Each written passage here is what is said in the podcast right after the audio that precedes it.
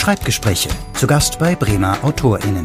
Ein Podcast des Bremer Literaturkontors mit Katharina Mild.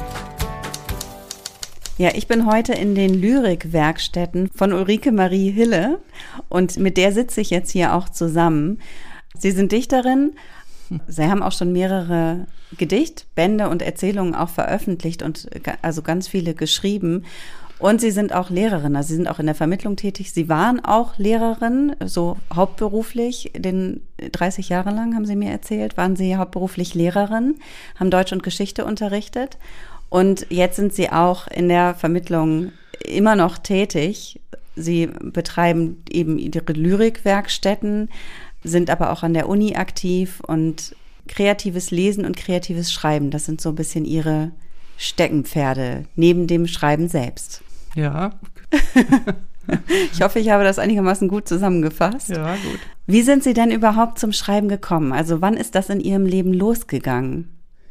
Ja, das hat eigentlich schon sehr, sehr früh angefangen. Eigentlich genau genommen mit fünf Jahren, weil ich nämlich da schon lesen und schreiben konnte über meinen älteren Bruder. Und dort hatte ich irgendwie so eine Freude schon an den Wörtern, kann ich nur sagen. Einfach und am äh, Konstruieren und am Spielen mit dem, dass ich eigentlich von Anfang an wusste, äh, natürlich nie so richtig deutlich, aber habe es doch schon sehr stark so in mir gehabt, du willst eine Dichterin werden. Das haben Sie da schon in sich äh, gespürt? Ja, das habe ich, ich meine, ich, ich übertreibe es jetzt vielleicht, wenn ich das auf diese fünf äh, Lebensjahr zurückführe. Ich habe dann äh, später natürlich als Jugendliche und als Kind und Jugendliche, ich habe auch ganz früh schon so an Wettbewerben teilgenommen, bin in der Schule schon irgendwie ganz bekannt gewesen, wenn man so will. Da war ich berühmter als heute, weil ich da schon mehrere Preise gewonnen hatte und auch immer sehr gut äh, deutsche Aufsätze geschrieben habe und einfach, das war irgendwie mein Hobby schon von früh an. Ja. Mhm. Und was hat Sie daran gereizt oder was hat Ihnen daran Spaß gemacht? Das Spielen mit den Worten, mit der Sprache, äh, mit den Buchstaben. Ich weiß, ich habe immer so kleine Zettelkästchen zusammengestellt, wo nur Buchstaben drin waren und habe dann irgendwas reingelegt oder zusammengelegt, Sprache einfach so konstruiert oder Gedichte konstruiert, ohne wirklich zu wissen, dass es Gedichte schon sind. Oder, oder habe es dann auch später so vielleicht auch genannt. Ja, wie gesagt, und dann habe ich ganz früh schon manchmal so einen Preis gewonnen und in der Schule hatte ich ganz große Erfolge auch in den frühen Jahren. Ne? Mhm. Und wie ist es dann zu den äh, ersten Veröffentlichungen auch später gekommen? Ja, ich bin dann später, eigentlich erst ziemlich spät, Anfang des Studiums habe ich schon ein paar Sachen veröffentlicht, ein bisschen was, aber nichts Dolles. Und bin dann aber sehr, sehr äh, früh damit aufgehört, weil ich dann aus familiären Gründen, ich habe ganz früh geheiratet und schon Kind bekommen und musste dann also wirklich unter bestimmten sehr, sehr schwierigen Bedingungen auch das Studium wieder aufnehmen. Und in dieser Zeit habe ich so gut wie gar nichts geschrieben. Bin dann Lehrerin geworden und habe in dieser Zeit als Lehrerin dann sehr, sehr viel entwickelt aus diesem poetischen Denken heraus und habe dann also wirklich eine ganze Didaktik oder ich sage heute dazu jetzt eine Poetik entwickelt, wie also äh, Sprache oder Literatur, wie Poesie auch wirklich so als mit eingebaut werden kann in so didaktische Überlegungen und Prozesse, wie man eigentlich auch mit Hilfe anderer Fachbereiche, wie auch meinetwegen Geschichte oder Politik, das ist auch ein Fach, was ich dann unterrichtet habe, und Deutsch natürlich vor allem, aber auch in Fremdsprachen, wie man auch so diesen Gedanken des Poetischen mit einfließen lassen kann. Das war, ist nicht so ganz einfach für jeden zu verstehen gewesen. Ich hatte da durchaus auch Probleme an der Schule und überhaupt so, aber im Grunde war das sehr, sehr erfolgreich und hat mich selber auch sehr weit gebracht auch und mich dann auch selber wieder dahin gebracht, dass ich auch angefangen habe, selber zu veröffentlichen wieder. Ich hatte viel geschrieben, aber richtig veröffentlicht habe ich dann eigentlich erst in den, in den späteren Jahren, so ab 1980 eigentlich genau genommen. Ja. Und worüber haben Sie da geschrieben? Ja, da habe ich dann veröffentlicht, hauptsächlich äh, Lyrik mhm. und auch Erzählungen. Und jetzt das letzte, was ich veröffentlicht habe, ist poetisches Lernen, Poesie zwischen Wissenschaft und Selbsterfahrung, wo ich also diese Prozesse, die ich eben gerade so ein bisschen beschrieben habe, einfach nochmal so anhand so einem, äh, eines erzählenden Sachbuches nochmal dargestellt habe. Es ist also auch viel von meiner Biografie da drin enthalten, das ich auch ganz wichtig finde, um auch so dieses Verständnis dafür zu erwecken, für diese Art von Schreiben und Lesen. Ja, können Sie das noch ein bisschen genauer beschreiben, was das genau beinhaltet? Ja, das ist eigentlich mit einem Satz sehr, sehr schwer, schwer zu erklären. Sie können auch gerne mehrere Sätze dazu sagen. ich ich sage dann immer, lest doch das Buch. Ja, okay. wie gesagt, anhand meiner eigenen Biografie, auch wie ich als Kind von Kindheit an schon versucht habe, äh, auch die eigentlich genau genommen die Poesie oder die Lyrik oder das Gedicht irgendwie als Heilungsmittel auch zu benutzen. Das ist ein Wort, was ich auch ungerne gebrauche, weil es ein bisschen verpönt ist. Aber es hat tatsächlich, ich hatte eine sehr, sehr schwierige Kindheit und auch sehr, sehr große Probleme eigentlich in den ersten Jahren so des jungen Erwachsenenseins, dass ich da, ja, das Gedicht für mich auch immer ein Mittel war, um aus der Welt in mein Inneres fliehen zu können und mich da ausdrücken zu können. Und das habe ich eigentlich, versuche ich so in eine Poetik, ich nenne es mal so, einfließen lassen, die ich jetzt seit, ja, seit über 30 Jahren eigentlich betreibe.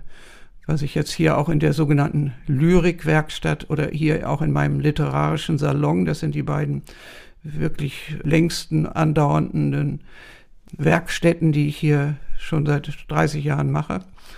Und da ist das wirklich habe ich da so eingebaut. Ich habe auch noch, das muss man da vielleicht noch zusagen, ich habe eine Ausbildung als Poesie- und Bibliotherapeutin am Fritz-Perls-Institut. Das ist so eine gestaltpsychologische oder gestaltpädagogische Ausbildung, wo ich viel von dieser Psychologie auch wirklich mit eingebaut habe oder mit genutzt habe oder als Idee genutzt habe, um auch hier Sprache, Poesie vor allem eben auch für sich selbst als Mittel zur Befreiung, als Mittel zur Freude, zur Erholung, aber nicht im Sinne von Wellness, sondern wirklich auch von eher von Befreiung und auch Selbstfindung zu verstehen. Mm.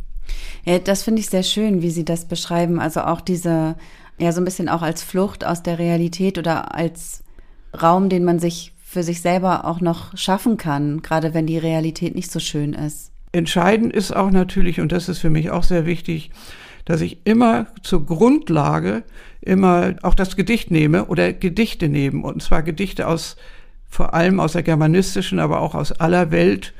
Auch da erwähne ich hier an dieser Stelle mal ein für mich wichtigstes Buch, was vielleicht für mich auch entscheidend ist in dieser Lehre, dieser poetischen Lehre von Hans Magnus Enzensberger, das Wasserzeichen der Poesie. Die Kunst, das Gedicht zu lernen und zu schreiben. So ist etwa der Untertitel.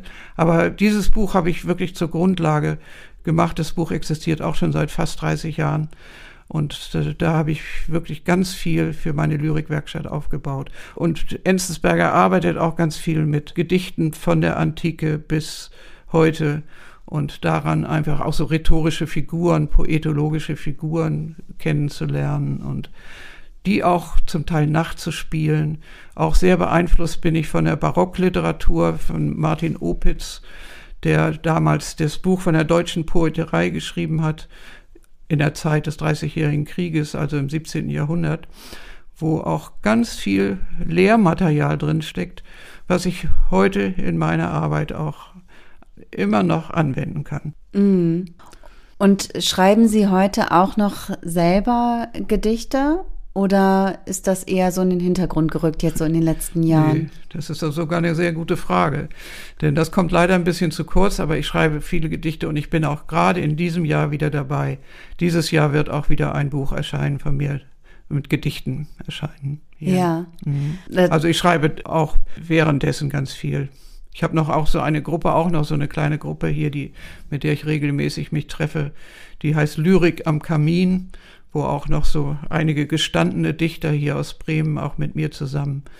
Äh, wir sind letztes Jahr oder vorletztes Jahr auch nochmal aufgetreten hier, gemeinsam auch gelesen haben, eine Lesung gemacht haben. Ne? Mm. Ist, wie wichtig ist Ihnen der Austausch so mit anderen? Auch? Ja, sehr wichtig. Deswegen, deswegen mhm. erzähle ich das auch hier, dass diese Lyrik am Kamin, das ist ganz wichtig. Das sind auch äh, Autoren, die zum Teil auch schon veröffentlicht haben. Und das ist mir sehr, sehr wichtig. Ich habe aber auch eine ganze Menge aus meinen Kursen hier, auch vor allem aus der Lyrikwerkstatt, wo ich auch ganz wunderbare Dichter schon gefördert, kennengelernt habe und mit denen man sich auch sehr, sehr gut austauschen kann. Mm. Und haben Sie so bestimmte Schreibrituale oder feste Zeiten, zu denen Sie schreiben oder machen Sie das auch, machen Sie das hier in diesen Räumen oder also wie kann man sich das vorstellen? Wie machen Sie das? Ja, das ist, kann ich fast überhaupt nicht beantworten. Nee? fast, fast kann ich es nicht beantworten. Okay. Ja. Ist, äh, ich schreibe Ah, ich bin überhaupt nicht so, eine, so ein typischer Dichter oder keine typische Dichterin, die so mit Zettelchen rumlaufen oder wenn sie in der Bahn sitzen oder sonst wo sich was notieren oder sowas. Früher war, war ich das natürlich mehr. Früher, als man noch handschriftlich geschrieben hat, konnte ich das eher so machen. Jetzt geht, spielt das mehr so in Gedanken ab und man, seitdem es eben diese die ganze Digitalisierung gibt und seitdem ich mit Computer äh, arbeite, ist es leider so, dass ich fast gar nichts mehr handschriftlich mache. Schade. So dass ich gezielt da sitze und wirklich richtig ein Gedicht jetzt schreibe. So wie ich das früher machte, das, das mache ich heute eigentlich überhaupt nicht. Aber es entsteht trotzdem immer wieder was. Ich habe eine ganze Sammlung, wie gesagt, jetzt an Gedichten wieder zusammengestellt, die ich jetzt auch veröffentlichen will. Mhm. Und gibt es so bestimmte Themen, mit denen Sie sich besonders beschäftigen oder die Sie bei Ihnen immer wiederkehren? Oder ist es total divers und unterschiedlich? Ja, auch das kann ich nicht so generell beantworten. Als Dichter natürlich ist man hauptsächlich mit der Liebe beschäftigt, das ist, ist klar. Aber mit zunehmendem Alter ist es weniger äh, das Thema. Aber die Liebe spielt eigentlich immer irgendwo eine Rolle. Ich meine, die, im ganzheitlichen Sinne meine ich das wirklich. Und das ist für mich auch sehr wichtig, da das auch nochmal zu betonen. Das ist klar. Ich finde ein gutes Gedicht auch egal, wie es, wie es gemeint sein sollte, hat immer etwas mit Beziehung zu tun. Das finde ich sehr, sehr wichtig. Ne? Mhm. Das, das gute Gedicht, da zitiere ich mal Hilde Domin, die für mich auch immer so eine große Lehrerin gewesen ist. Das gute Gedicht hat immer etwas mit dem Ich und dem Du zu tun. Und das finde ich sehr, sehr wichtig. Ich will mich ausdrücken. Das möchte ich schon irgendwie. Um nochmal diesen Zitat von Hilde Domin zu sagen, selbst im negativsten Gedicht ste steckt der Glaube, dass das Ich ein Du erreichen will. Das ist für mich, wie, wie gesagt, so eine Lehre dafür, dass das Gedicht eben auch etwas ist, was sich an jemand wenden möchte. Und er muss gar nicht da sein, der andere. Es muss kein anderer da sein, sondern es ist einfach dieses, auch mit sich selbst im Gespräch zu sein wie ich schon andeutet, das hat für mich immer was mit Selbstheilung auch zu tun. Wenn man unter diesem Aspekt das sieht. Hm? Mhm. Und das finde ich nach wie vor für mich irgendwie ganz wichtig. Ja. Und auch für meine, meine, ich, wie soll ich denn denken, meine Schüler sind es ja nicht mehr, aber meine Teilnehmer oder Teilnehmerinnen dieser Werkstätten, die ich mache. Mhm. Und ist es schon so, dass Sie auch bei dem Du dann was erreichen wollen oder da, dass sie das auch im Sinn haben während des Schreibens, dass es darum geht, auch etwas zu erreichen beim Gegenüber oder dass es wirklich mehr gebe was und was damit passiert ist sozusagen liegt dann beim Leser oder bei der Leserin? Überhaupt keine Absicht steckt da erstmal hinter. Mhm. Es steckt erstmal nur diese Energie dahinter. Das finde ich ganz wichtig. Es ist keine Absicht, es ist keine inhaltliche irgendwie äh, Vorgabe, sondern einfach zu spüren, also ich will mich ausdrücken, deswegen meine Kurse, auch die ich hier mache für die Lyrikwerkstatt, äh, eine Literagensalon ist natürlich das ein bisschen anders, aber in der Lyrikwerkstatt sind wir immer in Kontakt miteinander, ja. Da sitzt nicht einer am Schreibtisch oder sitzt irgendwo in der Ecke und schreibt jetzt irgendeine Aufgabe nieder, die ich ihm gebe oder die wir, wir uns geben, sondern wir versuchen das gemeinsam auch irgendwie zu lösen Natürlich muss da noch viel für sich alleine gemacht werden, aber es wird oft an Ort und Stelle auch geschrieben. Und dann tragen wir das vor und sprechen auch uns gegenseitig an. damit. Und beurteilen das, oder wir beurteilen will ich auch nicht, bewerten und so will ich auch nicht wie an der Schule. Aber einfach, es geht immer um, eigentlich immer nur, dass das Ich ein Du erreicht, das Ich tatsächlich ein Du. Werde ich erreicht von dem Gedicht des anderen? Was sagt es mir? Das ist wirklich meine ja, wie gesagt, die höchste Dis Disziplin, die ich hier darin sehe. Und darin untergeordnet sind dann ganz viele Einfälle, Methoden, wo ich, welche Gedichte ich da einsetze, zum Beispiel. Das geht eben, wie gesagt, von der Antike auch bis heute. Also als Grundlage etwas zu nehmen und dem sich anzunähern und auch selber in diesem Sinne eigentlich zu schreiben. Ich mache auch Wochenenden, zweimal im Jahr mache ich auch immer Wochenenden, wo wir durch ein ganzes Buch durchgehen oder ein Werk, zum Beispiel die Odyssee, ein Wochenende die Odyssee, äh, wo wir mit Bewegung, wie gesagt, mit Anteilen äh, dann an dieses homerische Epos gehen und das nicht etwa ganz durchlesen, sondern so uns da Stellen heraussuchen, Stationen heraussuchen, die uns auch irgendwie, die wir dann auch erschreiben, nicht nur erlesen, sondern auch uns erschreiben und auch erspielen und damit umgehen lernen. Mhm.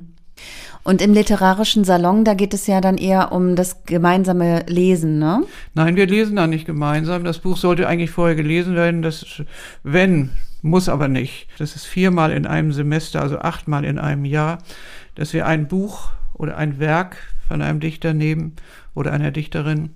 Wir machen jetzt zum Beispiel Peter Weiß, Abschied von den Eltern, das wollte ich im literarischen Salon lesen.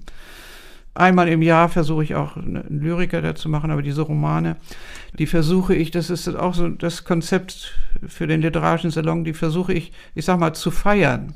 Ich lade die, die Teilnehmer und Teilnehmerinnen ein, hier in meine, in meinen Salon zu kommen. Ich habe mein Haus auch so eingerichtet.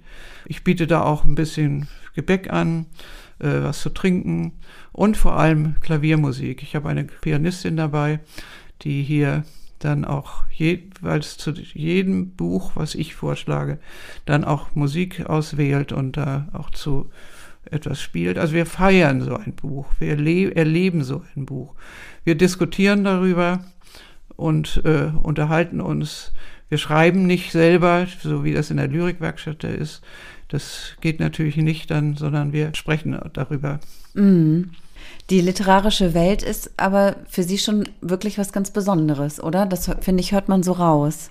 Ja, das, ja, die literarische Welt ist mein Leben, das stimmt. Und gibt es äh, Künstler äh, oder Autorinnen, Autoren, die Sie ganz besonders begleitet haben oder begleiten in Ihrem Leben? Ja, wie ich auch schon sagte, das ist einmal sehr, sehr wichtig, ist der Hans Magnus Enzensberger mit dessen Werk da, das Wasserzeichen der Poesie, ich ganz viele Anregungen gekriegt habe. Leider konnte ich mit ihm nie den Kontakt aufnehmen. Ich hätte, ich habe selber über ihn schon geschrieben, aber es nicht geschafft, obwohl ich es versucht habe, an ihn heranzukommen. Dann eine ganz, ganz entscheidende, hatte ich auch schon erwähnt, die ist die Hilde Domin gewesen, die ich auch noch persönlich kennengelernt habe, mit der ich mich auch getroffen habe, die auch schon einiges äh, zu meinen Gedichten gesagt hat, die sie mir mal eine offene Postkarte, die jeder lesen konnte, geschrieben hat, wie schön sie meine Gedichte findet und mich gerne unbedingt kennenlernen will. Ja, ja die wow, hat mir das ist, das ist ja bestimmt ganz toll zu hören dann, oder? wenn, wenn man jemanden ja. bewundert und man diese Bewunderung zurückbekommt. Ja. Ja, das ist schon gut. Das ist, äh, also die ist wirklich sehr von Einfluss auf mich gewesen. Mhm. Rose Ausländer, ganz, ganz bedeutende Frau für meine ersten Jahre. Dann natürlich aber ganz auch andere, Bertolt Brecht, Gottfried Benn, also ich, ich könnte jetzt eine Reihe aufzählen, die mich unglaublich beeinflusst haben. Ja, spannend. Gottfried Benn ist auch jemand, also der, der mich für Lyrik begeistert hat. Ja, ja. Ach, das ist ja schön. Ja. Ja, Gottfried Benn ist für mich so jemand, der äh, wahrscheinlich mein Konzept von diesem Ich und Du völlig ablehnen würde. Er besteht auf diesem monologischen äh, Denken im Gedicht. Aber damit habe ich mich auch auseinandergesetzt und das finde ich auch immer ganz gut, dass es da solche gegenteilige Meinungen gibt. Mhm. Ich finde, an ihm kann man am besten eigentlich nachweisen, dass das Ich nach einem Du sucht. Aber ja. das machen wir jetzt nicht im Einzelnen. Ja, vielen, vielen Dank. Ja. Ich bin sehr gespannt auf die Gedichte, die da hoffentlich dieses Jahr dann rauskommen werden, die zu lesen. Und ja, ich wünsche Ihnen alles Gute weiterhin. Ja, Dankeschön. Schreibgespräche. Zu Gast bei Bremer AutorInnen. Ein Podcast des Bremer Literaturkontors. Mehr Folgen gibt es auf literaturkontor-bremen.de.